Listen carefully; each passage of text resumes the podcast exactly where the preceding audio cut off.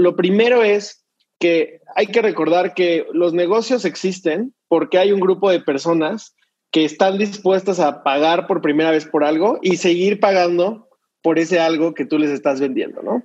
Entonces, lo primero es encontrar quién querría tu idea y entender esa persona. En, en Frog usamos metodologías de diseño centrado en las personas todo el tiempo y todos los métodos que hacemos es centrar en las personas. Entonces, el punto es regresar y ver qué personas, qué grupo de personas podrían necesitar esto, ¿no?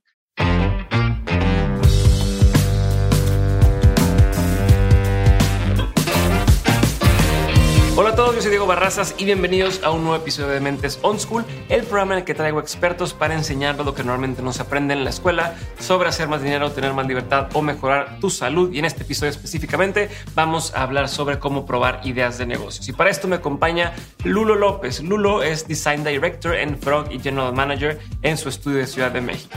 Lulo se dedica a compartir su conocimiento sobre diseño en programas tanto presenciales como en línea y además activamente promueve que todo tipo de organizaciones deben tener un mindset centrado en el ser humano. En este episodio, como ya te dije, hablamos sobre cómo probar ideas de negocios y si quieres saber un poco más sobre Lulo o sobre el tema de hoy, entra a las notas del episodio en dementes.mx o en la descripción de este episodio y ahora sí, vamos a empezar.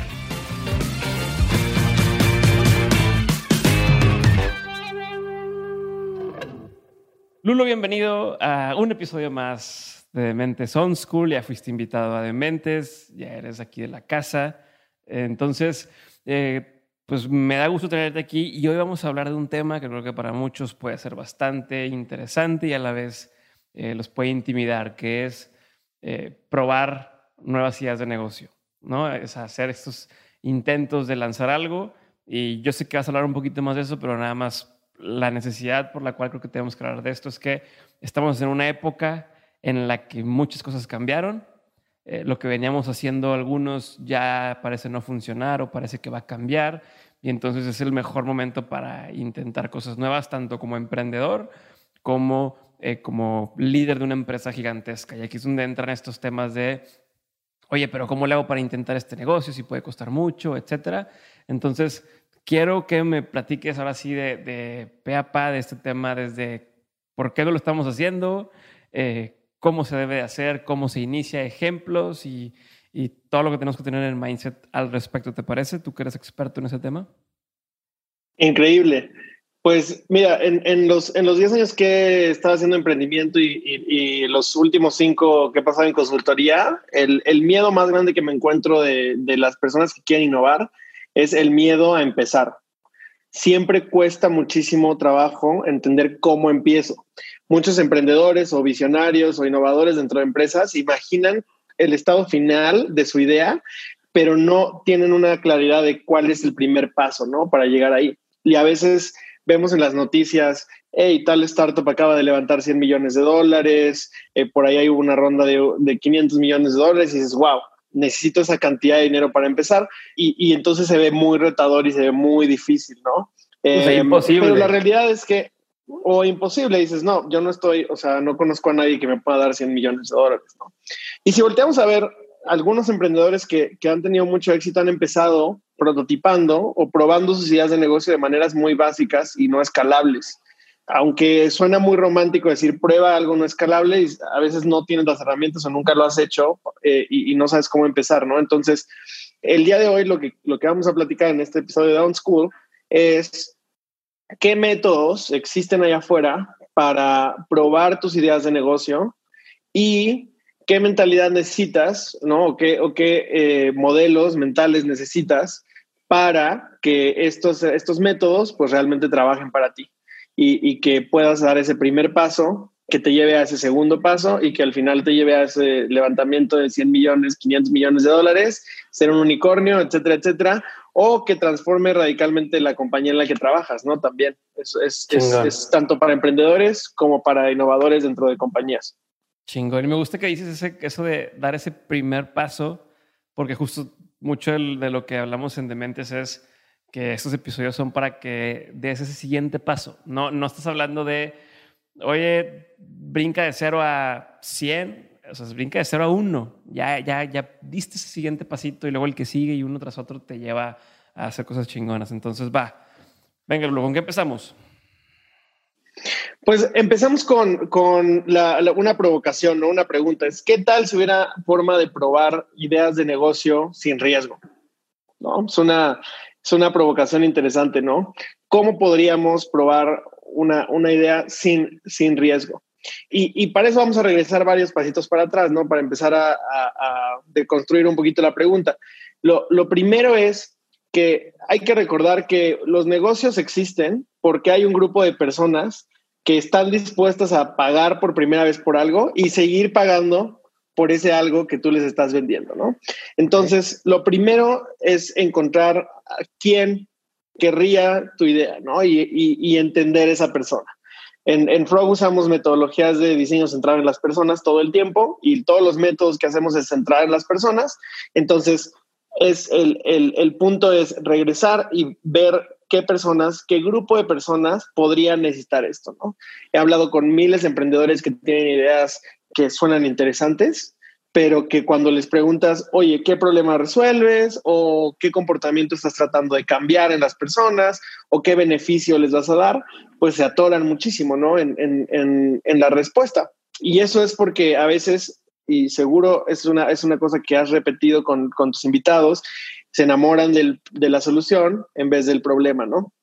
Y algunas excusas que, que, escucho a veces por, para decir, bueno, es que yo no resuelvo un problema o la gente no sabe que tiene este problema hasta que lo, hasta que lo, se lo pongo encima, ¿no? Y la justificación de si, si Henry Ford le hubiera preguntado a la gente que quería, hubiera dicho que caballos más rápidos, la, la, la, es inválida, ¿no? Al final de cuentas tienes que encontrar eh, qué, qué, quieres, qué beneficio le quieres generar a la gente. Y, y una pregunta que, que, que podría darle la vuelta a eso es, ¿qué comportamiento quieres cambiar en qué grupo de personas, ¿no? Es decir, quiero que la gente que está ocupada en su trabajo de, de 9 a 5 deje de ir al súper y que reciba el súper en casa. Hay un cambio de comportamiento, ¿no? A lo mejor la gente no sabe que tiene el problema de ir al súper, porque incluso podrían disfrutarlo, pero puedes replantear eso y decir, el comportamiento que mi idea quiere cambiar es el de que la gente vaya al súper y en vez de que vaya al súper, que lo reciba en la casa, por decir un ejemplo. O sea, ya al hacerlo, ya al hacerlo así, se estás forzando a poner a la persona en el centro. O sea,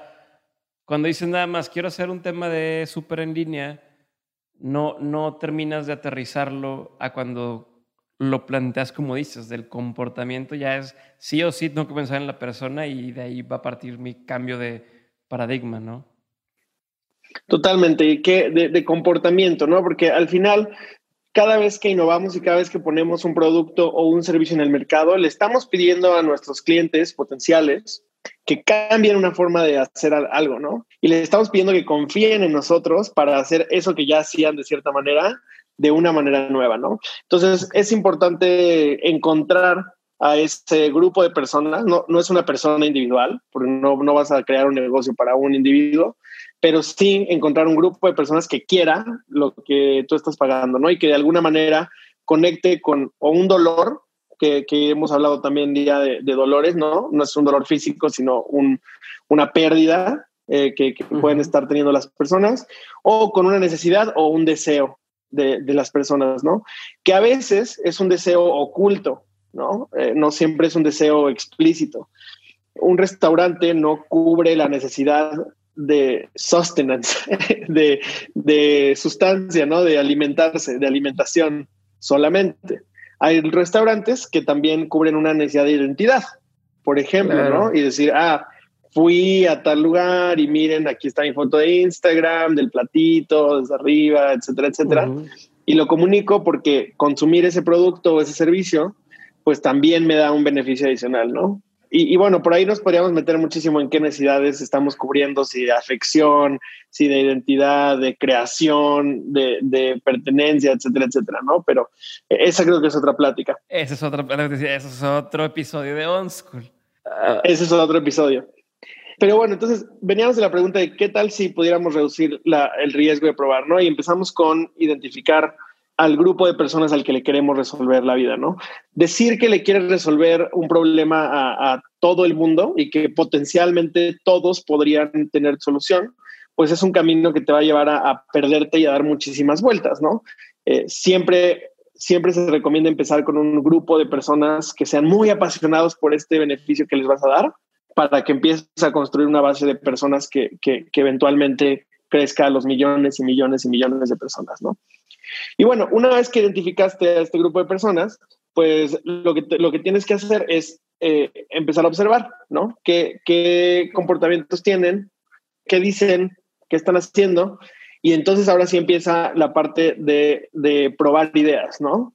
Si recordamos nuestras clases de primaria o secundaria quizá, eh, nos enseñaron una cosa que se llama el método científico, ¿no? Todos nos acordamos de que nos enseñaron el método científico, ¿no? Entonces, el odiaba, método científico, pues, odiaba tener que llenarnos unas, hojitas, unas hojitas con el hipótesis, no sé qué tal, y odiaba tener que llenarlas para poder hacer el experimento que íbamos a hacer. 100%. Entonces, aquí viene el cambio de mentalidad número uno, ¿no? En vez de ir y construir primero la solución, piensa en el método científico, ¿no? En el método científico hay una etapa de observación, ¿no? Voy a, voy a agarrar el, microscopio, voy a observar qué está, qué está pasando. Hay una etapa de generar hipótesis, ¿no? Creo que si hago esto, esto es lo que va a pasar. Y luego hay una parte de experimentación, ¿no? Donde tienes que controlar el ambiente para, para probar una variable a la vez. Y luego, otra vez, vuelves, tienes retroalimentación del experimento, haces tus anotaciones, son tus métricas, y luego eso alimenta tu hipótesis. ¿cierto? Entonces dices, ah, yo creía que lo que iba a pasar era esto y esto y esto cuando hiciera esto, pero pasó otra cosa. Entonces tu hipótesis puede cambiar. Y, y si ven las visualizaciones del método científico, hay algunas lineales, pero muchas otras son eh, circulares, ¿no? Lo cual, lo cual nos, nos hace recordar que pues hacer ciencia o encontrar la verdad, la ciencia al final de cuentas lo que busca es encontrar la verdad eh, y eso es lo que deberíamos estar buscando, ¿no? No estar correctos nosotros, sino encontrar la verdad. Involucra una serie de ciclos en los que probamos, hacemos hipótesis y aprendemos, ¿no? Entonces, bueno, esa es la mentalidad que vamos a estar analizando. Te voy, te voy a interrumpir ahí, pero eso que dijiste, que a lo mejor lo pasaste como un comentario así por encimita, pero creo que es, es muy importante, de la pena recalcarlo él. No se trata de estar correcto, se trata de encontrar la verdad. Y entonces eso te puede quitar muchísimo nervio a la hora de querer lanzar algo y decir, oye, es que siento que a nadie le va a gustar y, y si me lo rechazan y si me dicen que no, chingón, si te dicen que no, bueno, eh, te, están dando, te estás acercando más a saber qué es lo que sí y listo, pero quieres buscar lo que sí, no quieres buscar que tú estés bien y que hagas que a huevo voy a hacer que esto lo compren y les voy a decir esto aunque sea mentira, pero para que lo compren, no, cabrón. 100%. No se trata de ti, se trata de ellos, de ellos y de ellas. Y, y, es parte de la mentalidad eh, que, que, necesitamos para estar probando estas cosas. Se trata de la humildad, de aceptar que la realidad es diferente de lo que nosotros creemos. Y va, va a haber ocasiones en las que le demos al clavo en menos vueltas del, del método va a haber ocasiones en las que vamos a tener que darle muchas más vueltas, ¿no? Hay, hay historias clásicas de Angry Birds, fue el, el juego 100 o 108 de, de la compañía que, que, lo hizo, ¿no? Habían hecho 100 juegos antes de que le pegaran. Productos digitales que la gente que estaba haciendo Uber había hecho otras cosas antes y no, no le pegas a la primera, ¿no? Entonces, es un proceso cíclico de experimentación, de generar hipótesis y de ir en busca de la verdad en vez de ir en busca de la razón. Chingón. Entonces, va, ya nos quedó claro. O sea, la gente no se anima a intentar cosas nuevas porque siente que le va a costar un chingo. Entonces es, ¿qué pasa si podemos reducir ese riesgo? Y la mentalidad tiene que ver con pensar en que estamos haciendo el método científico. ¿Cómo se ve eso, Lulo, aplicado a los negocios? O sea, ¿cómo me ayudas a bajarlo así al día a día? Pues mira, hay muchas, hay muchas eh, recetas eh, o, modelitos que mucha gente ha hecho. El famoso design thinking es el método científico, ¿no? Todos hemos escuchado design thinking, design thinking. Design thinking es el método científico aplicado a los negocios, ¿no? Brandeado por IDEO, alrededor de, libros y alrededor de kits y de modelos y luego brandeado por Google con design sprints también y hay muchísimos sabores, pero cuando desnudas todo eso, lo que te encuentras es el método científico. No hay muchísima más genialidad alrededor de eso, ¿no? Es vamos a observar a usuarios, vamos a generar hipótesis, vamos a probarlas, vamos a, ver qué sucedió y luego iteramos. Es eso, es básicamente eso, ¿no? Entonces... Me encanta que lo pongas así porque a mí se me hace demasiado el mame de todos los tipos de design, thinking y tal, y todos tienen su versión, y que si la versión de, como dices, de IDEO, pero está la versión de cuál es una de las universidades, y luego está la versión de no sé quién. Es de cabrón, pues todos es lo mismo, es fíjate, la gente hace experimentos y prueba que funciona y vuelve a hacer experimentos. Y, es, y es, es, es, justo desnudarlo a lo más básico que, que, nos ha empujado como raza humana. O sea, al final de cuentas, el fuego se creó a través del método científico, ¿no? Ay, observé que pasó algo, voy a tratar, voy a hacer un experimento para ver si vuelve a pasar. y, y, luego encuentras una forma de replicarlo, ¿no? Pero no hay mucha más magia en esto. Entonces, de nuevo, muchos consultores, consultoras, eh, firmas, etcétera, van a tener sus metodologías sobre negocios 99% de estas van a estar basadas en estos principios básicos, ¿no? De observación, pruebas, etcétera. Entonces, ¿cómo, ¿cómo lo probamos? Pues siguiendo esto, ¿no? Primero, tenemos que tratar nuestras ideas como hipótesis, ¿no? Y ahí hay, una, hay un, eh, un, eh, un, framework que nos puede ayudar a esto, ¿no? Es una frase que tiene cuatro componentes eh, muy claros. El primero es, creemos que, en vez de decir voy a hacer, decimos creemos que, creemos que si sacamos este producto al mercado, la gente va a hacer esta cosa, ¿no? Hablamos del comportamiento o hablamos de un beneficio, ¿no? Creemos que si hacemos esto va a pasar esto otro. ese es el, convertir tu idea en, hipótesis, ¿no? Luego, para verificarlo, para verificar que esto es cierto, lo que vamos a hacer es esta otra cosa, ¿no? Y vamos a medir y ahí anotas qué cosas vas a medir. Vamos a estar en lo correcto, sí, y ahí entonces anotas cuáles son tus, tus métricas deseadas, ¿no? O sea, entonces, los cuatro componentes son, creemos que, o sea, para tratar de como una hipótesis es, uno, creemos que lo que vamos a hacer para revisar ese uno es tal. Número tres, vamos a medirlo de tal forma. Y la cuatro era, Sabremos que estamos en lo correcto, ah. sí. ¿No? Si pasa Entonces, lo, lo, padre de, este framework es que no solo tiene el experimento, ¿no? No es creemos que eh, y ya. Eh, sino también incluye el cómo lo voy a verificar, qué voy a medir y cómo sé si estuve en lo correcto. Porque podría, tenemos que poner eh, pues una barra muy clara de, de, cómo vamos a saber si, si, si funcionó. Un ejemplo de, esto, ¿no? Eh, veo que muchos restaurantes están, están ahorita mandando kits eh, para que cocines en la casa. No sé si, no sé si lo has visto, pero de Shake Shack, por ejemplo, dice, pues no puedo abrir mi restaurante, entonces voy a mandarte kits crudos de comida, de hamburguesas, para que las hagas en tu casa, ¿no? Entonces, ahí la hipótesis sería, creemos que si mandamos comida cruda, la gente la, va a querer cocinar en su casa. Para verificar eso, ahí es donde entra el experimento y vamos a entrar en modelos, ¿no? De cómo podemos experimentarlo. Porque imagínense, para un restaurante de ese tamaño tendrían que crear una campaña de marketing, crear los kits, el empaque, o sea, y si no les funciona, ya invirtieron todo eso y, y, al final no funcionó, ¿no? Entonces ahí es donde entra el experimento. Entonces lo que vamos a medir con ese experimento es, queremos, para nosotros lo importante es satisfacción del cliente, por ejemplo, si, lo, si logran cocinarlo, si no se les echa a perder, la cantidad, por ejemplo, podría ser una métrica, ¿no? ¿Cuántas hamburguesas mandamos? Y entonces ahí en el medir puedes meter las características de, de, de, del experimento que quieres, que quieres validar, ¿no?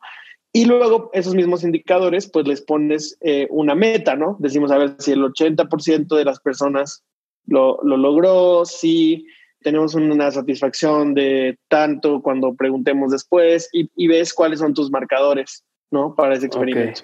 Y ahorita, ahorita esto se va a ir aclarando más con los ejemplos, pero eh, ese es, ese es el, el, framework. Ok, entonces lo número uno es, la, o sea, el, el tratarte como hipótesis se divide en esas cuatro cosas. ¿Qué sigue? Pues vamos a hablar de experimentos, ¿no? De qué de qué cosas puedes hacer para verificar tus ideas, porque tener hipótesis quizá va a ser la parte más fácil. Observaste una necesidad, observaste un, un, deseo de tus clientes, se te ocurre una idea, ya convertiste la idea en una hipótesis. Ahora, esta hipótesis, como la pruebas, sin construir el servicio completo, ¿no? Porque a veces eso es lo, difícil. Si te ocurre una idea, va a cambiar el mundo, revolucionaria, ¿cómo empiezas? Eh, entonces, vamos, vamos a empezar a hablar de, experimentos, ¿no? Hay, hay un par de, ejemplos que, tenemos clave, pero para, empezar a framear esto, te quiero contar la historia de un proyecto que hicimos hace, hace un año en el estudio con, con la Ciudad de México para mejorar la señalización del Metrobús. Nos llamaron porque, porque se dieron cuenta que el Metrobús era muy difícil de usar y en la ciudad en, la ciudad de México pues el Metrobús es el segundo sistema más importante son autobuses a nivel de calle que, que cruzan toda la ciudad y que complementan la línea de, del, del, metro no entonces el Metrobús lo utilizan turistas lo utilizan personas que, que vienen de otras ciudades de, de México personas con discapacidades personas que no saben leer eh, o sea, personas de todo tipo, un grupo muy, muy diverso de personas, ¿no? Y eh, el Metrobús levantó un, número de encuestas para saber si la gente estaba pudiendo navegar el sistema y se dieron cuenta que 30% de la gente no podía decir en qué estación estaba. Ok. Oye, ¿sabes en qué estación estás? No. Oye, ¿sabes, ¿sabes cómo llegar a donde tienes que ir? no, muchísima gente no sabía navegar el sistema, ¿no? Dicen, bueno, mm. vamos a contratar a, este equipo para que nos ayude a, diseñar, ¿no? Y ahí es donde entra esta mentalidad de la que hablábamos. Pudimos haber dicho, claro, somos diseñadores, nosotros sabemos cómo hacerlo. Pero al contrario dijimos, ok, no sabemos cómo hacer esto porque nunca lo hemos hecho. ¿no? Y claro que hay manuales de cómo se hizo en Nueva York y el metro de Tokio y en Colombia y Buenos Aires y hay muchos ejemplos eh, claves, ¿no? En, señalización, pero en México es diferente. México sabíamos que, no, que no tiene las mismas reglas. Entonces, de nuevo, la búsqueda y de las calles no están igual hechas, ya es como, como a Estados Unidos y todo está súper marcadito y numerado y así, y acá es un desmadre todo. Por ejemplo, las calles en México, eh, las calles en algunos sistemas, eh, en, otras partes del mundo, eh, te pueden guiar para hacer los transbordos, ¿no? A nivel de calle. Entonces puedes pintar las calles o puedes poner señalizaciones que te lleven de un lado a otro. En México, todo tu campo de visión está lleno de puestos, ¿no? Y de locales informales. No puedes ver más allá de, de, 10 metros a veces, ¿no? Entonces, son características muy particulares. Y entonces lo que dijimos es, a ver, vamos a, vamos a experimentar, vamos a generar hipótesis. Y, y, entramos al proyecto diciendo, vamos a generar 10 hipótesis, vamos a primero ir a observar a la gente. Entonces pasamos días en las estaciones observando y haciendo notas de campo, ¿no?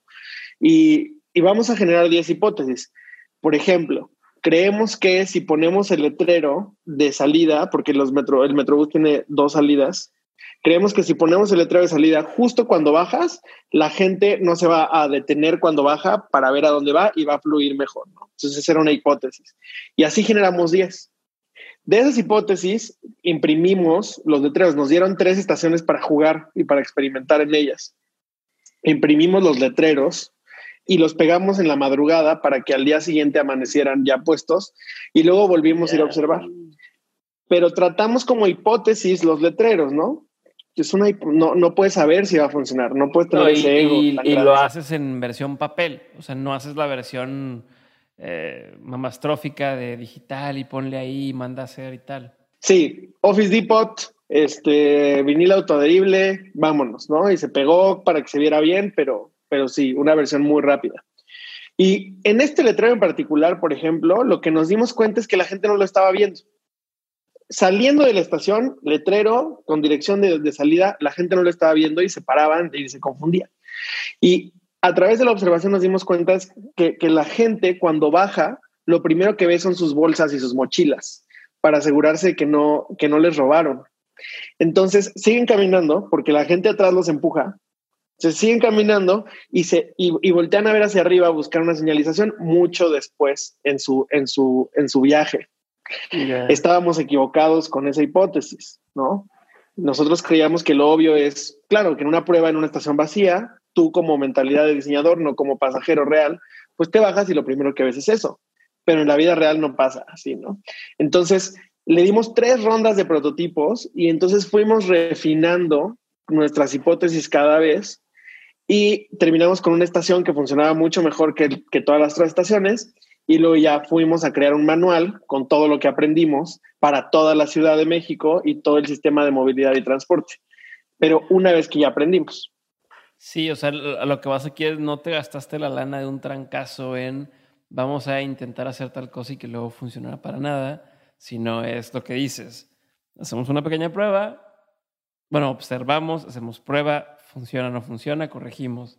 Hacemos prueba, funciona, no funciona, corregimos y así te vas. ¿Cierto? Sí. Y te preguntas, en cada prueba te preguntas por qué, ¿no? ¿Por qué no funcionó? Porque el, el, hecho de decir funciona o no funciona, pues te hace tirar la idea a la basura. Pero preguntarte por qué te ayuda a perfeccionarla.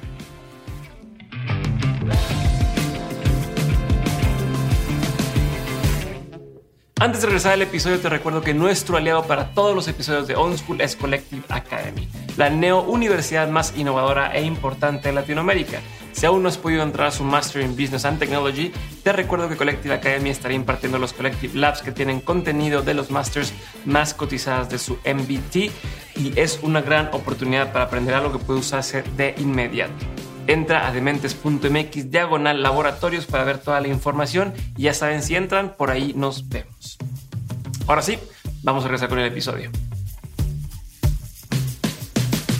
Ok, me gustaría, Lulo, que me dieras algunas eh, formas de experimentar que tal vez pudieran relacionarse más con el día a día de los emprendedores o las personas que estamos en los negocios, que creo que es más, menos probable que tengan proyectos así de, de pues, complejos, no sé si es la palabra correcta, o de grandes, como ir a remodelar la estación de, de, Metrobús, pero sí eh, cuestiones de lanzo o no lanzo tal producto, abrimos o no abrimos una línea nueva de tal cosa, eh, abrimos una sucursal o no, o sea, ese tipo de cosas, si hay experimentos o no que se pudieran aplicar para eso, ¿no? Como ejemplos de experimento.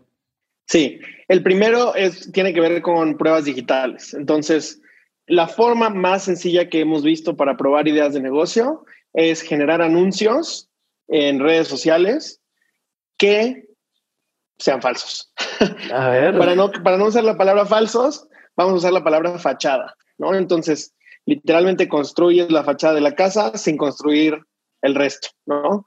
Y esta, digo, no quiero entrar en muchas historias, ahí tengo muchas, pero eh, la gente ya ha tenido la oportunidad de, ver la Sagrada Familia en Barcelona, ¿no? Que es esta iglesia basílica que lleva muchos años en construcción y que todavía le falta como siete o diez años para terminarse. Eh, se sabrá la historia de que eh, el, arquitecto empezó con la fachada para, porque sabía que el proyecto era tan grande que lo que necesitaba era emocionar a los inversionistas a que le siguieran dando dinero, porque sabía que le iba a tomar mucho tiempo. Entonces comenzó con la fachada que es hermosa, ¿no? Impresionante, y dejó vacío toda la parte de atrás. Eh, y, esa, y esta basílica lleva años y años levantando dinero porque la gente la quiere ver terminada, ¿no? Levantó interés a través de una fachada, ¿no? Entonces, el principio de los anuncios digitales es el mismo. Levanta una fachada de tu, de, tu, de tu producto, de tu servicio, ¿no? Diseña ese anuncio, con una propuesta de valor que, crees que va a funcionar.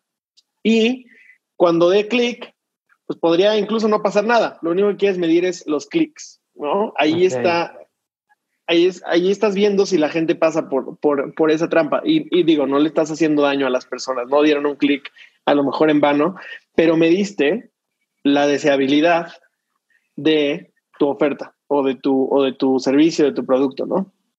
Eh, y luego, la versión más avanzada de ese experimento es que los lleves a un landing page, ¿no? Una página que pueden hacer en, cualquier plataforma de sitios web, ¿no? Y que explique más allá eh, la, propuesta de valor, ¿no? Entonces, en, el anuncio mides clics, ¿no? Que los clics son un indicador del deseo de las personas por esta propuesta de valor, del interés. Y luego eh, en el landing page, dependiendo de lo que le pongas, mides eh, la probabilidad de que, de que paguen, ¿no? ¿Cómo puedes medirlo? A lo mejor les pides que llenen una encuesta. Las personas que te den más información están más interesadas. A lo mejor les pides su número de teléfono. Si te dan información personal, todavía puedes, puedes verificar que están mucho más interesadas. Si te dan su correo, si te dan eh, cierta, cierta otra información o incluso si llegaras al punto de, de, certidumbre de que vas a entregar lo que estás diciendo y les pides su tarjeta de crédito, ese es el máximo, ¿no? Como nivel de quiero esto. Y, ya. Eh, y Eso se acerca un poco ya como una, como una preventa. Esa es otra forma de probar, ¿no? Si sabes que, que, que lo que quieres hacer es posible hacerlo y que, y que lo vas a poder entregar, puedes ir a un paso de preventa, ¿no? Y entonces muestras el, el artículo o, el, o lo que vas a entregar y pides tarjetas de crédito ahí de entrada, ¿no? Dicen que un negocio se empieza con un cliente. Si no tienes un cliente, no tienes un negocio. Entonces, lo que quieres es encontrar gente. Y si te dan su tarjeta de crédito, qué gran validación es eso de que, de que lo que quieres es algo que la gente, digo, lo que, lo que ideaste es algo que la gente quiere. lo peor que puedes hacer, yo creo, es preguntar a tus amigos y a tu familia, ¿no? Que todos te van a decir, ay, sí, claro, sí lo compraría. Y a la hora de los trancazos no suelta nadie lana.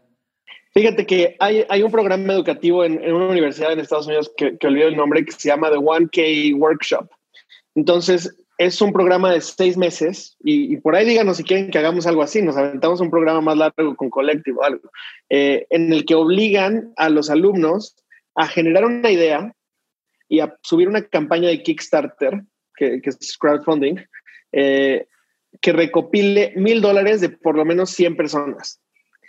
Entonces, lo, y, luego tienes que entregar lo que prometiste, ¿no? Entonces pasan a los alumnos por todo este proceso de identificar necesidades, de generar ideas, etcétera, y de probar, eh, y los enfrentan con la realidad de que necesitas gente que te pague.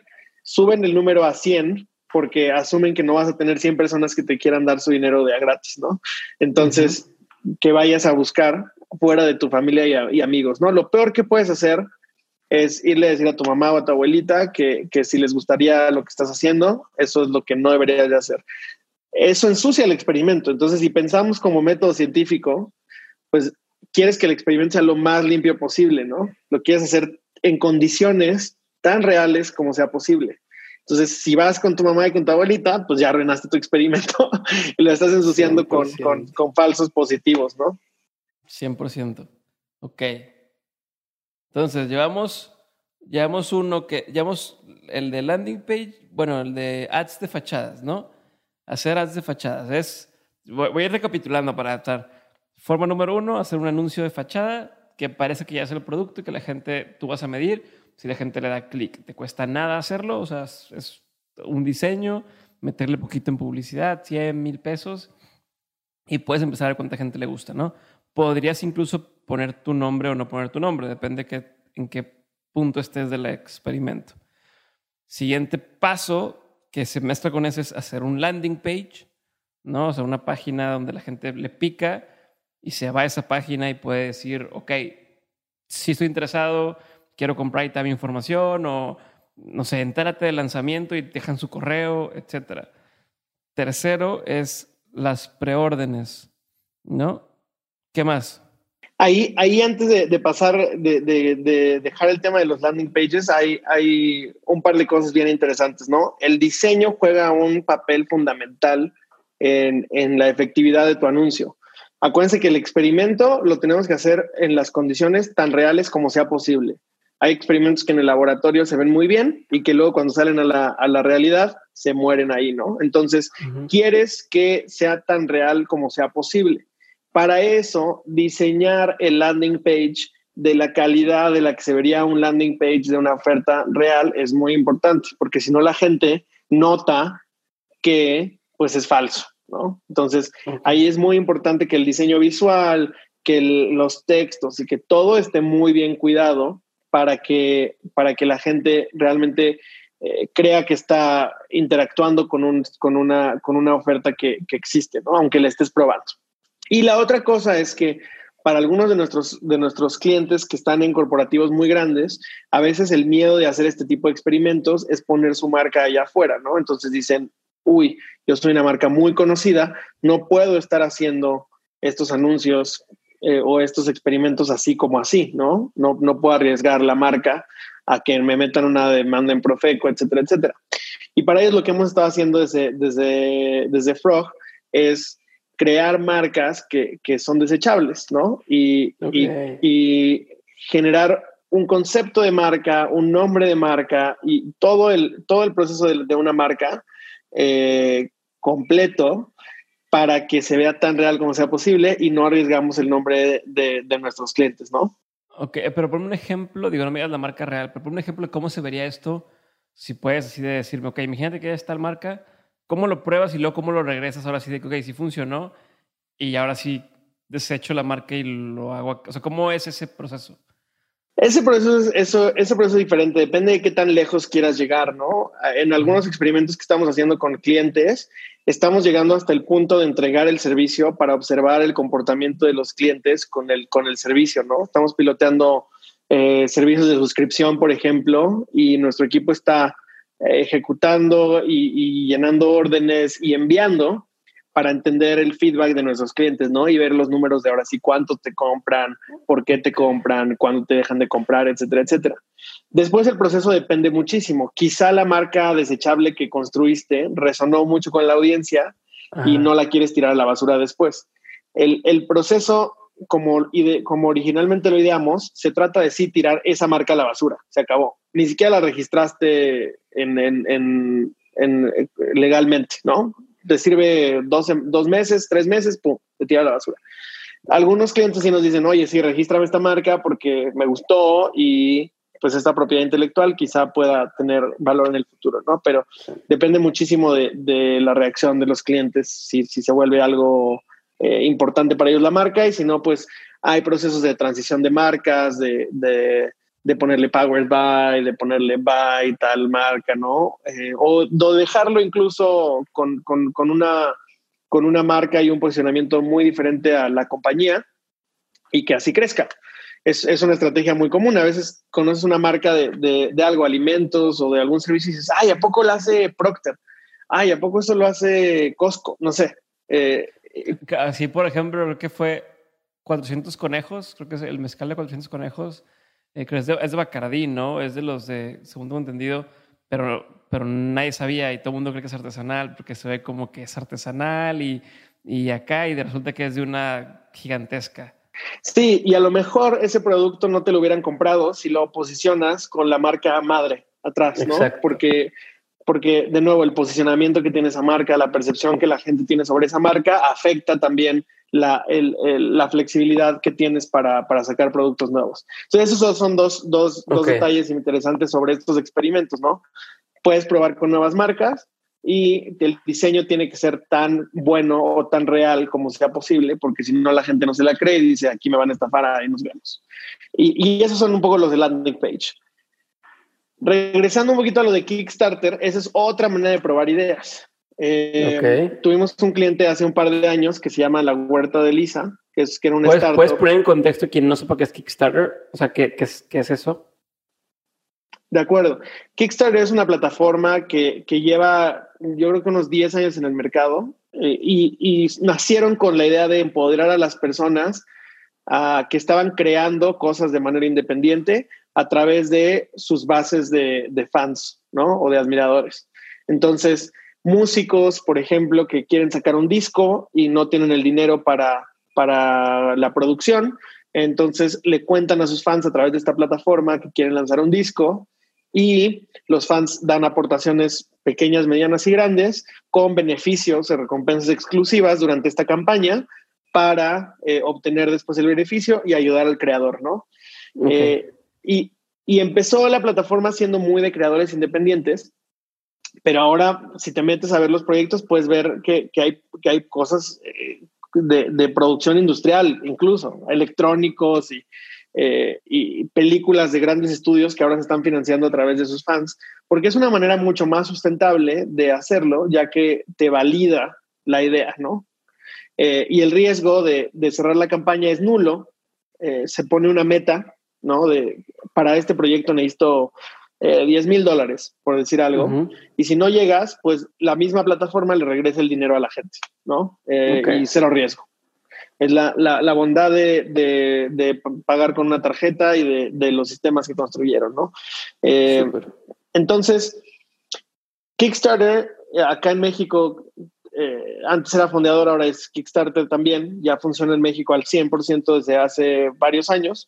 Es una gran forma de probar la, la, la intención de pagar por un producto, ¿no? De tus clientes. Y un cliente que, que tuvimos nosotros en, en, en, el estudio hace un par de años, se llama La Huerta de Lisa, eh, tenía la idea de generar papillas para bebés que no tuvieran azúcares añadidos y que no tuvieran conservadores, ¿no? Y que fueran frutas y verduras eh, nativas de México. Suena muy padre, pero ¿quién te garantiza que la gente lo va a comprar? Nadie, ¿no? Suena, suena bonito y dices, ¡ay, qué padre! Suena felicidades por ese emprendedor, pero no sabes si te lo van a comprar. Entonces, junto con este emprendedor lo que hicimos fue lanzar una campaña en Kickstarter. Diseñamos una identidad de marca preciosa, diseñamos los empaques de, las papillas eh, como si fueran reales y los presentamos en la campaña. Sale el fundador en el video diciendo que queremos que nos ayuden a hacer esto realidad, estamos levantando dinero, tal y tal. ¡Pum! La campaña se completa. Y entonces eso te da señales muy positivas del mercado de que la gente quiere esto, ¿no? Y que los papás están dispuestos a comprarlos. Incluso podrías probar los precios. Digo, ahí tu experimento podrías hacerlo de, para probar lo que quieras, ¿no? También en los landing pages tú decides qué variable quieres probar. La que más tengas miedo de que, de que va a funcionar, si es precio, si es eh, la propuesta de valor, los sabores, no sé, ahí puedes probar muchísimas cosas con este tipo de experimentos. Y te fondeas, o sea, y te, o sea, ya recibes lana para poder hacerlo suceder, ¿no? Ya, ya es como, como este, esta prueba real de, oye, quiero hacerlo, chéquense, lo compran, ahí va la lana, vamos a empezar a hacerlo. Súper seguro. Y ya tienes los clientes, y, o sea, y tienes sus datos y les puedes escribir, oye, te quiero entrevistar, me puedes contar más qué te gustó y puedes hacer research también a través de eso, puedes hacer más observación y, indagar un poco más, ¿no? Es, es una manera súper noble de probar ideas, porque además si no llegas al 100%, no pasa nada. Se cancela tu campaña. Y lo peor que puede pasar es que hayas salido a poner la cara y que nadie te fondeó y, listo, pero hasta para eso puedes contratar a un actor, una, pedirle a un amigo que lo haga. O, sea, hay formas, ¿no? y, y lo puedes volver a hacer otra vez. Kickstarter no te va a limitar el número de campañas que puedes hacer, aunque estén fallidas, ¿no? Entonces, puedes hacerlo las veces que quieras. Y los clientes, pues no se van a acabar tampoco, ¿no? No es como que dices, ya que me la bala y ya, ya no lo voy a poder volver a hacer, se acabó, esta idea no sirve. No, aprendes de lo que pasó en tu campaña y vuelves a lanzar otra hasta que le des al clavo, ¿no? Si, si realmente quieres tener la verdad, tienes que probar muchísimas veces. Eh, y esa es una de mis, de mis favoritos. ¿Qué nos falta, Lulo? ¿Qué sigue? Bueno, hay una más avanzada que, que esto se llama prototipos Mago de Oz, ¿no? algunos autores le llaman Mago de Oz. Pues no sé si vieron la película viejita, la del Mago de Oz, como al final de la peli, pues llegan todos, llega Dorothy, el Ojalata y tal, y quieren descubrir quién es el mago, y cuando llegan y ven que pues, está esta cara gigantesca hablando, eh, el perrito se, se, se, adelanta. Igual ahorita les, ponemos un video aquí en el fondo a ver si hacen la magia en postproducción. Este, y jala una cortina y se dan cuenta que es un señor que está jalando palancas así, que está moviendo todo y que todo es falso. Eh, y, y, ese, ese me parece maravilloso, eh, la historia de, de, unos emprendedores hace un par de años eh, que tuvieron muchísimo éxito con una idea que se llamaba Petsy, P-E-T-S-Y, que fue el, el primer e-commerce de mascotas en México. Y yo trabajé con ellos por ahí de, del, del 2000 14, creo, una cosa así, ya tiene un rato. Los compró Mascota hace, hace un par de, años. Y, y, Petsy, la historia son tres emprendedores que, tenían la idea de lanzar un e-commerce de mascotas, ¿no? De vender croquetas, accesorios para mascotas eh, eh, por internet. Y cuando empezaron... No, hombre, pero en ese entonces no había nada en internet. O sea, estaban adelantados a su Era muy nuevo mucho riesgo, ¿no? Y necesitas mucha inversión para, ir y competir contra pues la gente que tiene locales en todos los centros comerciales, ¿no? Entonces, muy inteligentemente, y esto no me puedo atribuir el crédito, ellos lo hicieron así, eh, muy inteligentemente comenzaron montando toda la página, ¿no? Petsy estaba montado eh, completamente como una tienda real, con un centro de atención a clientes, con, con un stock, ¿no? Y con un catálogo gigantesco de artículos con todas las marcas de croquetas, con todos los accesorios. Estaba montado así hermoso, ¿no? Y por atrás había tres emprendedores, no había absolutamente nada. ¿Qué hicieron? Vieron el catálogo de todas las tiendas y lo pusieron disponible, hicieron unas campañas de marketing y cuando alguien les compraba, uno de ellos tomaba la orden, ¿no? Agarraba un Uber para ir a la tienda, un mascota o la, que fuera, no había Petco, creo todavía, y ah, compraba y se lo iba a entregar al cliente en, la, en, un tiempo récord, además, ¿no? Porque pues es más rápido que todo el proceso, ¿no? No montaron almacén, no montaron, no montaron partnerships con las marcas, no tuvieron que negociar precios, no tuvieron que tener camiones para entregar, no tuvieron que montar logística, no tuvieron que montar soporte de cliente, no tuvieron que montar absolutamente nada. ¿Por qué? Porque querían aprender primero. Querían ver si esto funcionaba. Ahora, la diferencia de inversión entre montar todo el almacén y toda la empresa contra montar una página de internet, puta, es, es, eh, radicalmente diferente, ¿no?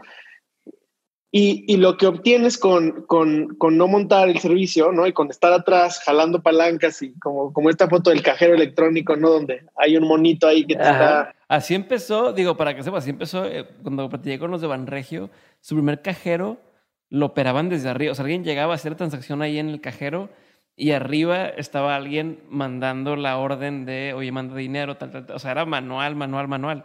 Eso, eso exactamente. ¿Qué te enseña? Comportamientos de los clientes, a ellos qué les enseñó marcas preferidas, tamaños preferidos, zonas a las que tenían que enviar. Les enseñó absolutamente todo sobre la operación del negocio. Ahora sí le pierdes, por supuesto que le vas a perder un poquito, pero esa es tu inversión de entender si le quieres invertir mucho más o de si eh, cancelas el proyecto, ¿no? Dices, ah, bueno, no es el momento para un e-commerce de esto en México. Y bueno, luego ya levantaron mucha más inversión porque además de todo, lo que te da esto son pruebas del mercado que puedes llevar con inversionistas, decirles, mira, llevo tres meses operando esto manualmente, mi ticket promedio es tal, mi margen podría ser este, si hago esto voy a ganar tanto y ahí está el mercado listo para comprarme, ¿no? Entonces, es, es, es, la forma más avanzada de hacer un prototipo, ¿no? En la que pues montas una fachada completamente real, pero estás operando todo atrás y, te deja ir aprendiendo muchísimo.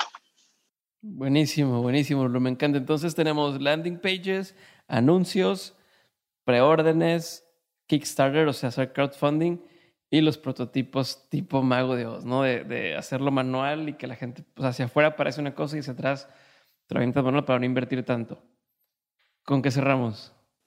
Pues hay uno último que, me faltaba antes de ya cerrar, que igual puede ser un poquito más avanzado, ¿no? Y, e involucra un mashup, ¿no? O un remix de herramientas digitales, ¿no? Mucha gente dice, hoy quiero montar un servicio que puedas pedir a domicilio esto, o que, o que una herramienta que puedas agendar y que luego te comunique, no sé qué. Pero a ver, si tuviéramos la idea de hacer consultas médicas eh, mañana y hacer una aplicación de consultas médicas, pues eso sería muy complejo, levantarlo, permisos, etcétera. ¿Qué tal si para probar la deseabilidad de esto haces una combinación entre una herramienta de calendarización, ¿no? Un tipo Calendly, que a lo mejor algunos ya conocen, que te deja calendarizar y te lo mete en el calendario, con un Google Hangouts o un Zoom y con un Google Docs o un Google Forms que te deja recopilar feedback. Entonces es una mezcla de herramientas digitales que están pegadas con con masking tape, ¿no? Literalmente. Están súper frágiles eh, y, están comunicándose de, ciertas maneras no muy escalables, pero que te dejan entregar un servicio que construirlo desde cero pues te llevaría muchos millones, ¿no? Eh, esa, es, una última que, requiere de, pues, varios conocimientos un poco más avanzados, ¿no? De pegar herramientas y de, de tratar de automatizar algunas partes para que sean más fáciles pero que pueden entregar una experiencia eh, completa. Chingón. Sí, de hecho, sí, mucho lo que hacemos en Dementes así termina siendo. O sea, si alguien compra un curso en OnSchool, se me envía a mi base de correos que está en ConvertKit, pero si alguien compra algo en tal, con Zapier me lo mando a otro lado. O sea, es toda una mezcla de servicios, eh, pero que te permiten hacerlo escalable y poder manejar un precio decente, porque de lo contrario tienes que cobrar una la nototota si quisieras poder eh, dar el mismo servicio construyéndolo todo desde cero y te lleva tiempo de programación, recursos. Se, vuelve imposible para alguien que va empezando y como dices, aquí la onda es cómo lo haces para reducir el riesgo y probar estas ideas. 100%. Ahora, todo esto es para tirarlo a la basura. ¿eh? O un experimento en el laboratorio al final se va, se va a la basura. Tienes que estar también dispuesto a, a, a usar solo este tipo de experimentos para aprender. Eso es lo más difícil porque es muy fácil encariñarse con tu trabajo. Está este IKEA effect, ¿no? Te encariñas del mueble que, que construiste porque te costó trabajo y luego ya es muy difícil deshacerte de él. O los zapatos viejos, las chanclas ahí que no puedes tirar, ¿no? Hay este efecto de, pues, encariñarte. Eso es lo más importante acá. Esto solo es una, solo es una herramienta de aprendizaje, ¿no? Esto no es la cosa real. Es son los medios para un fin. Buenísimo, Lulo. Entonces, pues yo creo que queda bastante claro el primero pensar en qué pasaría si no tuviera que tener el riesgo para probar estas ideas, meternos en la mente que estamos haciendo el método científico, hacer estas, eh, estas ideas, tratarlas como si fueran hipótesis de cuatro partes que tienen que ver con eh, creemos que tal cosa, lo que vamos a hacer para probar es esto, vamos a medir tal cosa y sabremos que estamos en lo correcto si sucede A, B y C. Ya me diste una lista de posibles formas e ideas que podemos usar para probar. Queda repaso de volada. Hacer mashups de servicios, hacer landing pages, eh, hacer crowdfunding a través de Kickstarter, hacer ads de fachada, hacer preórdenes, hacer prototipos tipo el mago de Oz. ¿Qué nos falta para terminar esto? ¿Con qué es lo con lo que nos tenemos que quedar al final? Broche de oro métricas. Tienes que saber qué estás midiendo y cómo lo vas a medir. Tienes que tener mecanismos de, de métricas, ¿no? Imagínate, imagínate que lanzas este landing page y no le pusiste analytics, no le instalaste una herramienta para, para medir. Pues no te sirvió de absolutamente nada. Necesitas esas herramientas de medición sea que vayas a medir clics, tiempo en la página, correos, necesitas un lugar donde estar guardando eso y necesitas estar analizando constantemente tu experimento, como un científico. Otra vez, ¿no? Observas lo que está pasando, registras. Imagínense que se ponen la bata y están en el laboratorio y entonces están registrando los cambios todo el tiempo, están comparando y están preguntándose todo el tiempo por qué. En un experimento que, estamos haciendo justo ahora con un cliente, eh, toda, toda la gente que visita se queda mucho tiempo en la página y da muchos clics dentro de la página, pero en el carrito de compras se nos caen. Entonces ahí la, la pregunta es, ¿por qué? ¿No? Y empieza a indagar y entonces dices, bueno, es a lo mejor el precio. Voy a hacer una versión del website donde cambie el precio. Ah, no, a lo mejor es el tema de la tarjeta. Bueno, vamos a hacer otro experimento donde ponemos una, un otro método de pago. Entonces, te vas una variable a la vez, ¿no? No puedes estar probando todo a la vez. Y, y, podrías incluso con tecnología un poquitito más sofisticada generar varias versiones del website para diferentes personas que entran y así ir probando una sola cosa a la vez, ¿no? Y entonces ahí es cuando vas perfeccionando el negocio. Dices, híjole, no me, aquí con el precio de 200 pesos me compra nada más el 3%. Eh, y es un ciclo. Otra vez, ¿no? Esto se ve más como un diagrama de, de infinito, ¿no? Como un proceso lineal. Entonces todo el tiempo estás ideando y estás aprendiendo, estás ideando y estás aprendiendo todo, todo, todo el tiempo. Y ese es, ese es, ese es cómo puedes activar y cómo, cómo realmente te pueden servir estos experimentos. Buenísimo, Lulo. Pues creo que ya quedó claro. Te agradezco un chorro tu tiempo, te agradezco un chorro que has compartido. ¿Cómo se puede poner en contacto la gente contigo si le queda alguna duda, si quieres saber algo más? ¿Cómo, cómo te encuentran? Eh, me encuentran como Lulo MX en Twitter, en Twitter típicamente es más compartir ideas eh, y en Instagram, que es un poco más la vida de, un diseñador. Eh, y en mi correo lulo.lopez.frogdesign.com. Perfecto, pues ahí lo tienen. Gracias por escuchar este episodio. Espero que empiecen a hacer prototipos de cosas y nos compartan, nos manden qué están probando, qué están intentando y, y vamos viendo qué sucede. ¿va? Gracias, Lulo. Te mando un abrazote. Gracias. Quítense el miedo de probar cosas nuevas. Nos vemos pronto.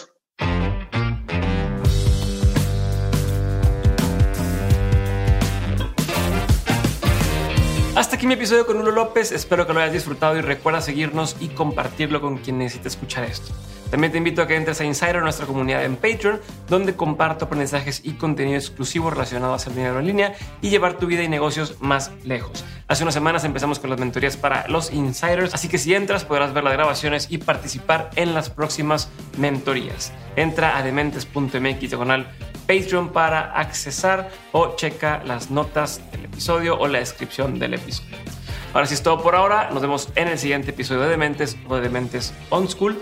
Y si te metiste a Patreon, nos vemos ahí en WhatsApp para seguir platicando con ustedes insiders.